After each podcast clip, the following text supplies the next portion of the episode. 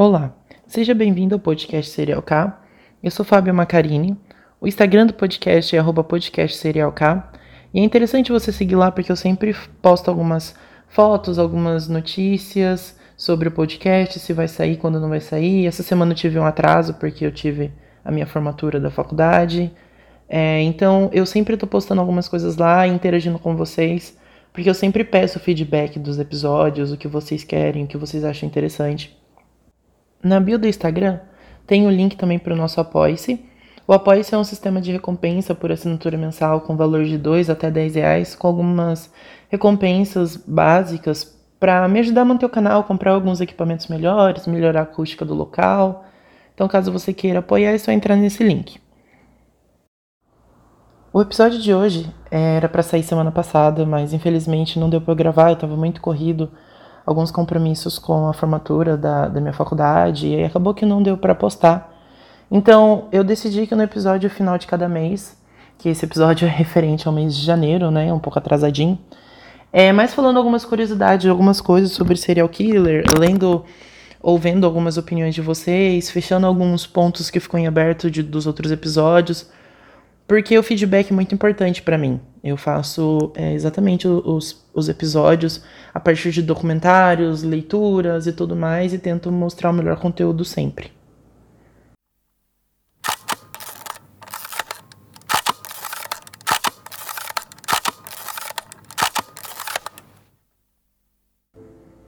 Bom, falando um pouco sobre o perfil de serial killer, eu falei no primeiro episódio, eu vou falar mais um pouco aqui. Então algumas coisas podem parecer repetidas se você já ouviu o primeiro episódio. Os assassinatos do tipo sexuais com mutilação normalmente é feita, normalmente não, é feita apenas por homens. É, tudo que eu peguei aqui foi tirado dos livros da, da editora da Dark Side de Serial Killer, Anatomia do Mal e o outro e o outro é Louco Cruel. Então, tudo que está tirado aqui está nos livros, eu coloco embaixo também as referências, eu usei mais alguns sites também. Então, a mutilação, é, esse assassino sexual que faz mutilação, é feito apenas por homens, que tem esse ato de penetração predadora, agressiva, é uma característica de, de assassinato feito por homens, enquanto as mulheres, é, o prazer sexual que, ela tem, que elas possuem né? Não vem utilizando esses objetos que às vezes utiliza de é, faca, arma, essas coisas. A maioria possui um pouco de intimidade, como pacientes que foram envenenados, é, é, cuidando de um amigo ou de um filho e a, às vezes acaba matando sufocado em travesseiro. Tipo, não é uma coisa mais agressiva, né? Não é mais, digamos assim, escrachados. Por isso que falam que a Aileen Warnos foi uma das primeiras serial killers mulheres, assim, mas não a primeira, né? Tem muitas relatadas na história, mas ela foi a primeira que foi escrachada, que matou com uma arma de fogo, assim, que, que deu tudo que deu. Ela era mais é, um perfil mais, mais, digamos, masculino. A maioria do serial killer também é heterossexual. E eles colocam o ódio que eles sentem pelas mulheres em vítimas, né, em, vítimas que estão na oportunidade, como prostitutas, algumas mulheres colegiais, né, que fala principalmente na, na década de 50, 60, 70, né, que são meninas que pediam carona, são colegiais que pediam carona. Então ele sempre pegava essas vítimas. Em minoria são homossexuais, porém existe casos, claro, que apesar de ser minoria, existe casos como o do Jeffrey Dahmer, o do John Wayne Gracie. Também existem pessoas bissexuais, como o do Joseph Butcher, que ele assassinou meninas e meninos, né? Mutilou e assassinou e estuprou, ele molestou crianças, então ele, ele pegava os dois tipos de gênero. Inclusive, ele foi pro mosteiro, aí ele, se eu não estou enganado, ele fazia a masturbação meio que coletiva, sabe? Induzia uma masturbação coletiva. E aí depois ele deu um tiro no próprio olho porque uma mulher rejeitou ele. Depois ele foi pro exército e foi expulso do exército por causa dessa indução à masturbação. Então, tipo, ele sempre teve essa questão da bissexualidade. Ele gostava dos dois gêneros. Foi feito um estudo por 36, é, em 36 homens encarcerados. Quem fez foi o FBI e alguns professores e eles definiram quais são os 10 traços típicos de serial killer. A maioria é homens brancos e solteiros, o que devemos colocar um, um adendo aí. Como esse estudo foi feito nos Estados Unidos e, em sua maioria, a população dos Estados Unidos é branca, é diferente se o estudo for feito em um lugar em que tem maioria pessoas de cor, né, pessoas negras. Então isso é muito equivalente em relação à cor de pele. É, a maioria deles tem QI médio ou elevado. Isso eu estou falando a maioria, tá? É, foi feito estudo com 36 homens, mas claro que existem é, exceções. Possuem fraco desempenho escolar, têm emprego irregulares, um ambiente familiar conturbado ao extremo, ou seja, é, eles têm uma, uma deficiência no lar, seja por mãe ou por pai, a maioria tem problema psiquiátrico ou alcoolismo na família. Possui abusos infantis, podendo ser do tipo físico, psicológico, sexual. Não sabem lidar com a autoridade masculinas.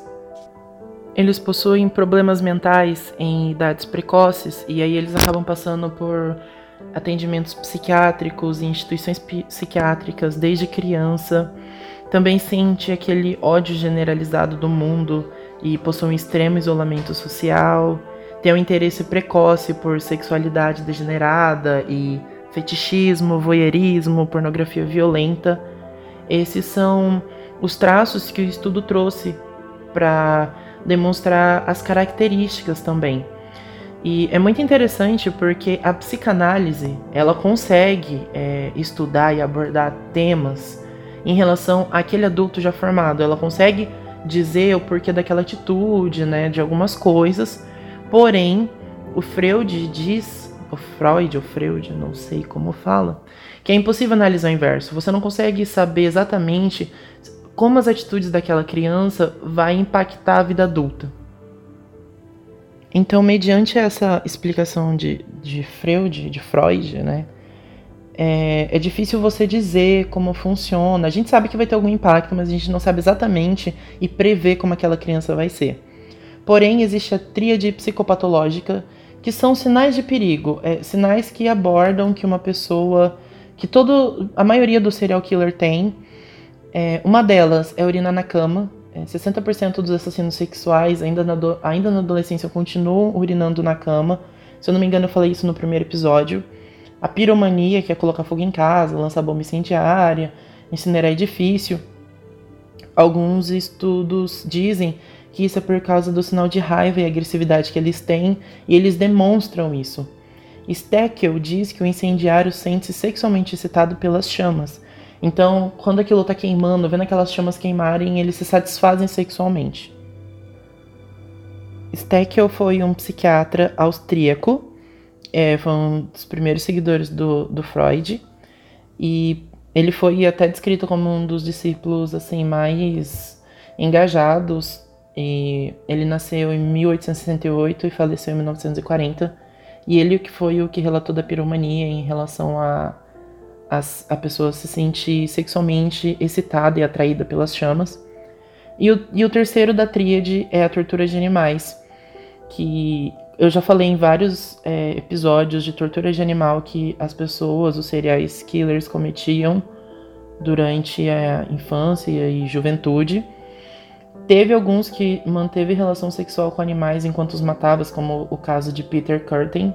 Teve o que pregava sapo em algumas árvores, como Dahmer. Dahmer também jogava ácido e ficava com os ossos e tudo mais. Tinha o Albert de Salvo, que atirava em animais com arco e flecha dentro de caixas que ele colocava. E uma doutora, que é da Sociedade Protetora de Animais, diz que quem machuca os animais tem um grande potencial para fazer o mesmo com humanos. Então, eles ensaiam com animais aquilo que, ele que eles querem fazer com os humanos. Eles são inteligentes, os serial killers. Eles têm o que ir acima da média, é, ou alguns são superdotados, existem exceções. Porém, em alguns momentos eles são desleixados, que aí é onde eles são pegos. Por exemplo, o Dahmer, que, que ele pegou um jovem negro e aí o jovem negro conseguiu fugir e ele deixou a polícia entrar dentro da casa dele e a polícia não ia dar muita atenção por caso dele. A polícia ia bater, ia falar que foi relatado, e um, um caso, provavelmente a polícia não ia chegar e falar assim, ó, uma pessoa chegou e falou isso, isso, isso. A polícia ia bater, pedir para dar uma olhada no apartamento. Ele poderia falar que não, né? E, e, voltar amanhã, voltar outro dia. Eu não sei se a polícia ia ou não ia, mas ele acabou deixando e ele nem tentou impedir a polícia de entrar no quarto. E quando a polícia entrou no quarto, viu as fotos escancaradas de Polaroid com cenas de cadáver totalmente em posições pejorativas, então ele acabou se entregando ali, ele foi, entre aspas, desleixado nesse momento. Então a maioria deles são desleixados e acabam sendo pegos.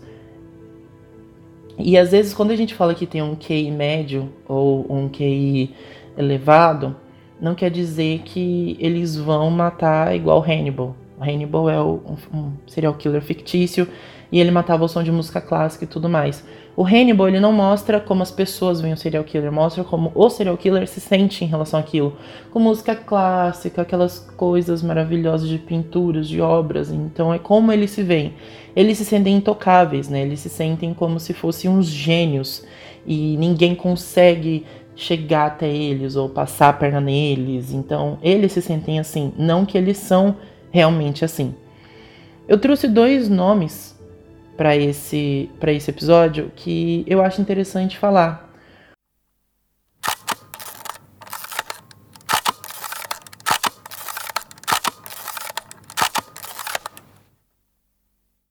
O primeiro é de Vlad o Empalador, ou Vlad III, se eu não estou enganado, ele é o, o Vlad III.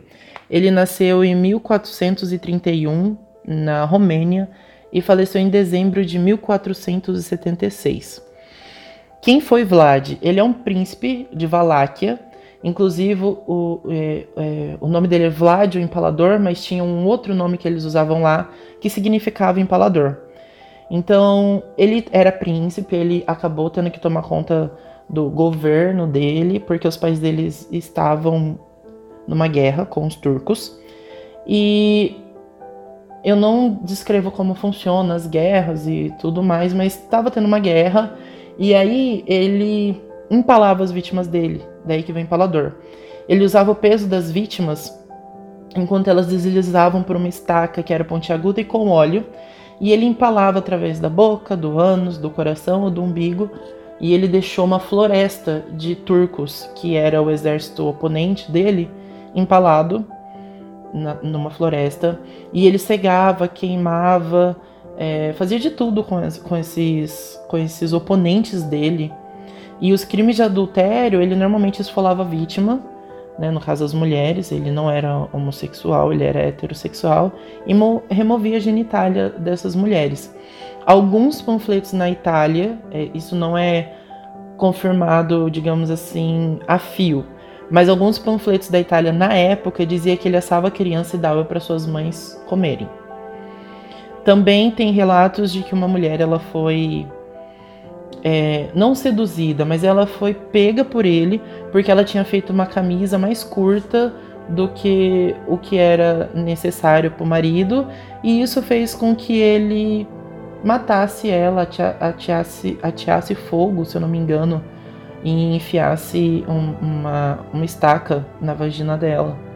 Então, por isso que ele era chamado do empalador. Ele tinha essa essa vontade, essa necessidade de empalar as pessoas. Empalar é colocar estaca por alguma parte do corpo. O segundo caso que eu trouxe aqui para o podcast é do Albert Fish. Ele nasceu em 1870 e faleceu em 1936 e ele ficou conhecido como o pior pervertido do mundo. Atenção que eu vou descrever cenas um pouco fortes e pesadas, caso você seja sensível, pula um pouquinho desse podcast. Ele era um pedófilo sádico e um masoquista fervoroso, e ele chegou até contratar mulheres para bater nele quando ele não se autoflagelava com um remo cheio de pregos. Ele pegava crianças, é, ele era pedófilo e ele não, a vítima dele não era ninguém além da faixa etária da, da infância até a juventude, uns 12, 13 anos. Ele praticava urofilia, que é beber urina, e cropofagia, que era comer fezes. e transformava pedaços de vítimas, inclusive pênis e testículos, porque ele falava que tinha uma gordurinha ali especial para ele e ele achava bom sabor e ele fazia um guisado dessas partes das crianças e comeu diversos dias. Ele fazia assim comidas com orelha, arrancava orelha, arrancava outra orelha, arrancava nariz, arranca, é, cortava boca, arrancava dentes. Então, é, também tem relato de que ele pegou uma criança, deixou ela amarrada e cortou o pênis dessa criança e deixou sangrar até a morte. Então ele foi considerado o pior pervertido do mundo. É, durante a prisão, um psiquiatra analisou a vida de Fish e disse que a vida toda dele foi. É, ele relatou que foi uma perversidade sem paralelo. É, aí, durante a, o tempo que ele ficou preso, né, ele relatou que gostava de introduzir algodão embebido com álcool e colocava no ânus e depois atirava fogo. E também que gostava de introduzir espinho de rosa no pênis olhava no espelho enquanto ele retirava o espinho e comia as pétalas da rosa. Durante todo o tempo que ele ficou preso, ele, os carcereiros notaram que ele tinha dificuldade de sentar, ele não ficava muito tempo sentado, nem conseguia sentar direito. E ele relatou que ele tinha várias agulhas enfiadas é, na pelve dele, ali na região do testículo. Só que ninguém acreditou até que fizeram raio-x e detectaram mais de 200 agulhas. Por que, que é o pior pervertido do mundo? Por mais que a gente tenha o Dahmer, temos o que comia é, vulva das mulheres depois delas já estarem mortas. Ele, né, eu não lembro o nome desse serial killer, mas eu vou falar dele também. Que ele comia vulva das mulheres depois que as mulheres já estavam enterradas. Então, tem vários relatos que deixam a gente pensando qual seria o mais perverso. Mas esse ele era muito sádico. Ele relacionava o sadismo com o masoquismo, com, a, é, com o canibalismo, com o fetichismo, com tudo, até a automutilação. Então ele foi considerado por muitas pessoas o pior pervertido do mundo.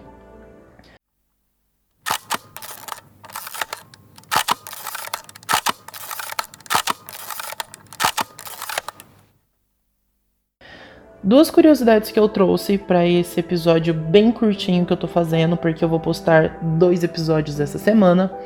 É o, eu trouxe uma curiosidade que é qual é o maior serial killer em questão de vítima. É o Pedro Alonso Lopes. Ele passou por três estados da América do Sul. Ele nasceu na Colômbia. É, ele teve mais de 300 vítimas. Quando a polícia conseguiu apreender ele, ele foi e apontou o local onde tinha 57 cadáveres enterrados e contou todos os detalhes. Porém, contabilizou mais de 300 crianças que ele é, assassinou. Então, o Pedro Alonso Lopes ele é considerado o maior serial killer em relação às vítimas.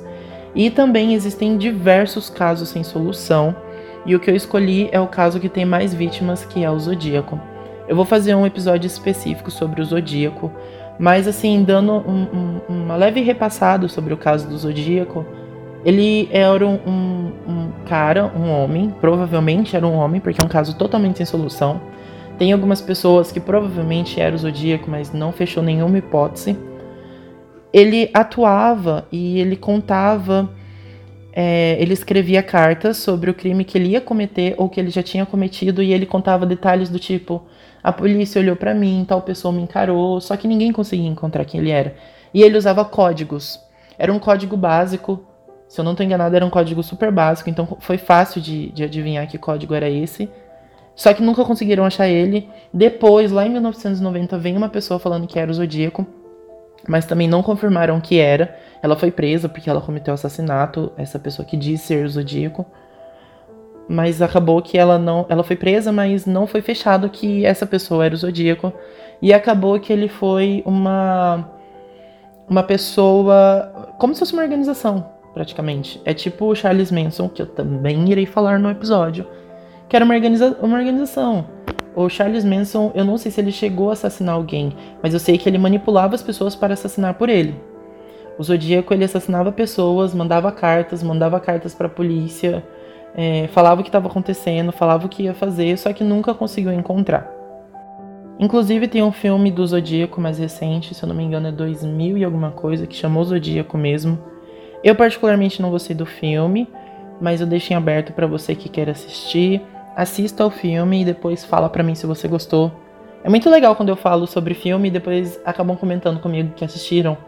Eu indiquei o filme Monster da Eileen Warnos, que é a Charlize Theron que faz, e assim, comentaram que assistiram por minha causa, e eu acho isso muito legal porque é sinal que vocês gostam do meu conteúdo. E isso é muito interessante para quem faz conteúdo.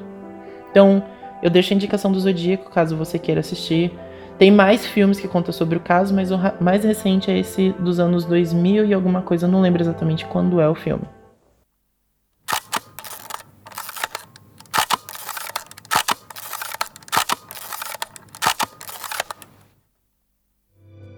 Agora falando um pouco de curiosidade sobre a minha produção e o que eu, eu, utilizo, apesar de já ter falado um pouco no começo do episódio, quais são as minhas vias de informação para falar sobre um serial killer.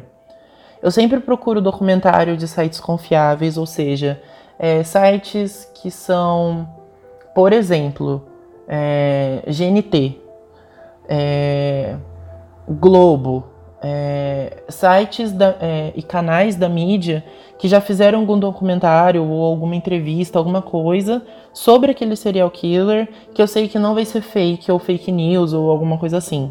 É, não vai ser nada novo, não vai ser nada de especulação. Vai ser realmente é, batido o martelo em relação àquele assunto. Vai ser verídico. Depois eu utilizo o livro da Dark Side Books da Ilana Kazoy, que é o livro Louco Cruel e Made in Brasil. O Made in Brasil, como eu uso? Eu usei no Vampiro de Niterói, ainda vou fazer mais casos brasileiros, inclusive estou pensando em um. Já falei três ou quatro serial killers aqui que eu, vou fazer alguma coisa, mas eu realmente irei fazer. Não pretendo parar de fazer o podcast do serial killer tão, tão rápido, eu já postei três episódios e me perguntaram se ia continuar, porque eu postei três episódios em junho e eu só fui postar lá para dezembro de novo. Mas eu fiquei esse tempo porque eu tava fazendo estágio da faculdade, estava muito corrido as coisas para mim, acabou que eu preferia não fazer se fosse para fazer algo meia boca. Então eu preferia não fazer. Qual livro que eu leio, mas eu não estou utilizando ainda para fazer episódios do podcast é o Lady Killers Assassinas em Série da Tori Telfer. Entre na Mente das Psicopatas. Esse aqui é especificamente sobre mulheres, inclusive atrás tem um, um escritinho da Bel Rodrigues, um, algo que ela escreveu sobre. É bem interessante, a Bel Rodrigues tem um canal, ela é. Se eu não me engano, ela está fazendo pós-graduação em criminologia, é bem interessante o canal dela. Ela foi uma das minhas inspirações para começar o podcast em junho. Então, Bel, obrigado por ter me inspirado e ter falado eu senti que você chegou e falou assim: faz, vai ser bom. Sendo que você nunca conversou comigo, mas uma das minhas inspirações também, passem no canal dela, porque ela já é um pouco mais por dentro, porque ela realmente estuda sobre isso.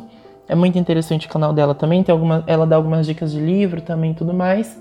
Depois eu utilizo o livro Serial Killers, Anatomia do Mal, que também é da Dark Side Books. A Darkseid, é, a maioria é deles porque é eles que tratam esse gênero de serial killer, esses gêneros mais pesados. É, eles são, se eu não me engano, um dos maiores do gênero aqui no Brasil, então eu utilizo a maioria é, coisas deles. Então, digamos que os dois livros de serial killer são os meus livros de cabeceira, né, os livros que eu uso como base, e o de Lady Killers é o que eu leio e me inspiro. Tem muitas histórias é, um pouco mais antigas do século XIX, século XX, então eu acho um pouco difícil dar um, um episódio grande o suficiente para ser algo interessante, mas eu pretendo fazer assim, mais sobre mulheres. Eu escolhi a Eileen Warnes para ser a primeira serial killer que eu falei aqui, porque eu achei o caso dela interessante porque aborda um pouco de caso, caso social, das mulheres usarem ela como um ícone feminista, então acho interessante você ir lá ouvir o caso da Eileen Warnes também. Os documentários eu falei, livros e filmes, é, eu sempre deixo na descrição do podcast. Principalmente se eu ver algum documentário que tem no YouTube, eu dou preferência para documentário com legenda em português, porque eu sei que a maioria das pessoas não consegue, né? Não, não leem e escutam em inglês. Então, sempre quando tem um documentário em inglês eu posto, mas eu não acho muito interessante. Quando eu assisto um documentário em inglês sem legenda, eu normalmente coloco no podcast as falas e tudo mais. Senão eu, eu, eu coloco o vídeo e falo normalmente para as pessoas assistirem. Todas essas informações que eu utilizo é para trazer um bom conteúdo para todo mundo. Eu faço da melhor forma possível. Já recebi muita crítica pesada, porque quem está aqui fazendo um conteúdo, a gente não recebe nada do Spotify, a gente não, eu não monetizo o meu, o meu podcast ainda, e nem sei se eu vou monetizar um dia. Mas eu faço porque eu realmente gosto e eu acho legal trazer informação e tem muita gente que gosta eu agradeço demais as pessoas que estão dando feedback, que comentam nas publicações. Eu passo horas lendo coisas e assistindo documentário e, e fazendo escrito, escrito à mão, escrito no computador e converso com alguns amigos que gostam também, mas não tem coragem de participar aqui. Então eu gosto muito do feedback. Recebi feedbacks, digamos assim, com críticas negativas, nem tanto quanto críticas construtivas, mas isso é, é qualquer pessoa que está exposta na internet tem a, a, possibilidade de receber essas críticas.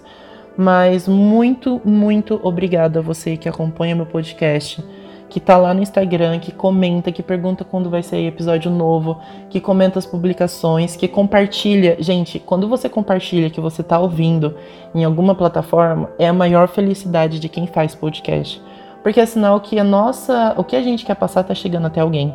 Então esse é um episódio bem de agradecimento e de curiosidades para não deixar vago e não parecer que eu só faço conteúdo, conteúdo e não falo nada de agradecimento. Muito obrigado a você que acompanha, muito obrigado a você que compartilha lá no Stories. Pode marcar que eu vou repostar, pode mandar pergunta, eu sempre abro para pergunta específica, tipo, ah, qual que vocês querem que eu fale, qual vocês acham interessante, vocês sabem qual é esse, posso processo criativo. Tem o Rafael que me ajuda a fazer as publicações do podcast, do Instagram, ele é publicitário, então ele me ajuda com arte, algumas coisas. Então, muito obrigado a todo mundo que participa. Janeiro tem sido muito generoso comigo em relação ao podcast, estou gostando muito do feedback de vocês. Continuo dando feedback. Continuem, né? Não continuam. Continuem dando feedback para os podcasts que vocês escutam. Porque é muito interessante esse feedback. A gente se sente muito lisonjeado desse feedback. Obrigada por me acompanhar. Vai ter episódio novo sexta-feira dessa semana, então teremos dois episódios essa semana. Eu tô fazendo esse aqui bem rapidinho, só para não deixar em branco por eu não ter feito semana passada. Não ter feito é ótimo. Não ter feito semana passada. Então, sexta-feira tem episódio, provavelmente vai sair no mesmo horário de sempre, por volta das 4, 5 horas.